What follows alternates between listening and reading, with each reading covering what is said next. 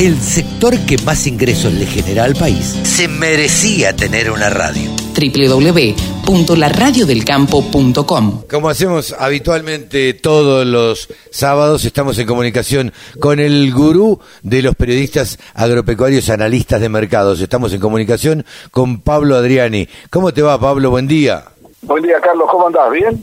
Bien, bien, bárbaro. Eh, contame cómo, cómo estuvieron los mercados después de este eh, asueto que se declaró por este atentado a la vicepresidenta de la Nación. Bueno, los viernes, el viernes y ayer no hubo mercado, por supuesto. Estamos con el mercado del jueves.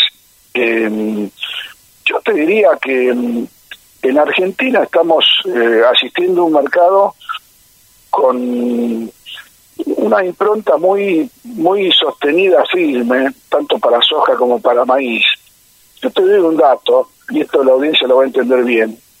Eh, la soja en Chicago, entre el entre el 21 de junio y el 22 de julio, subió 100 dólares. Sí. Y entre el 21 de julio y el 21 de agosto, la semana pasada, bajó 90 dólares. Para que veas el, nivel de, de, subas y bajas que tiene Chicago. Ahora, ¿vos viste que la soja en Argentina subió 100 dólares en un mes y bajó 90 mm. dólares el otro? No, no, no, de ninguna manera. No, lo vimos. A lo sumo la soja se mantuvo entre 385 y 395, collando en ese nivel. 10 dólares, en más o en menos. ¿Qué quiere decir esto?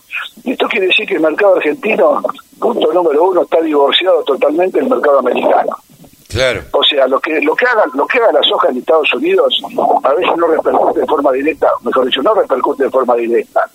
Y sobre Argentina. Y hay otro tema. En los últimos tres meses, las posiciones futuras cercanas estaban sobrepreciadas, estaban 40, 50, 60 dólares arriba en la, la primera posición futura con respecto a la segunda. En los últimos tres meses la soja en Estados Unidos bajó de 6.50 a 520 y todos los meses bajaba por liquidación de los fondos. Ahora bien, llegamos a septiembre, desapareció el agosto. Los precios de soja ahora no tienen no tienen caídas en el futuro. O sea que eh, han llegado a un piso en Chicago. Lo mismo se puede decir de maíz. Tanto maíz como soja han llegado a un piso eh, y a partir de ahora viene la sintonía fina, porque no te olvides que en Estados Unidos están en, terminando el, el, la primavera, y entrando en el verano, están, ya están en el verano rabioso, ya están en medio de agosto, ya es verano, es en febrero lo nuestro. Sí, sí, sí. Y con todo lo que implica eso en, en el impacto de, del clima, eh, la falta de lluvias y las elevadas temperaturas en los cultivos. Eso, eso te iba a preguntar, Pablo. Eso te iba a preguntar. ¿Cómo viene el clima en Estados Unidos? Bueno, justamente el dato más interesante de todos es que la semana pasada terminó el Pro Farmer Tour que es una gira que hacen eh, productores, scouts jóvenes, y recorren siete estados de Estados Unidos, recorriendo, son, son varios, eh, son varias camionetas que van saliendo en, distintas direcciones con muchos productores jóvenes y scout, scout crop, que le dicen, ¿no? Eh, recorriendo los cultivos, bajándose, haciendo conteo de chauchas para soja, conteo de espigas. Consecuencia de ese Pro Farmer Tour, llamémosle, el tour de cosecha, eh, el informe dio una caída en la producción de maíz americano de 15 millones de toneladas. Ah, la pucha. O sea, primera, primera alerta, ¿viste? Eh, el USDA sale el 12 de, de septiembre. El USDA es el, la Secretaría de Agricultura de Estados Unidos con su informe mensual. Sí, sí, sí. Eh, o sea que para maíz, para maíz fue un informe bullish, como decimos, alcista. En el caso de la soja, mantuvo rendimientos muy similares a los que informó el, el USDA el mes pasado. Con lo cual acá la primera conclusión es que Estados Unidos sufrió pérdidas en la cosecha de maíz, más en la de soja. como para que el productor vaya viendo por dónde pasa el futuro, ¿no? Claro, sí, sí, ni hablar. ¿Y, y en la Argentina, que estamos a contrastación? Bueno, Argentina tiene la impronta de que la industria aceitera no tiene suficientes stocks de soja para procesar. Claro. Tiene, actualmente tienen dos millones y medio de toneladas de stocks, o sea, tienen para 15 días de molienda con toda la furia.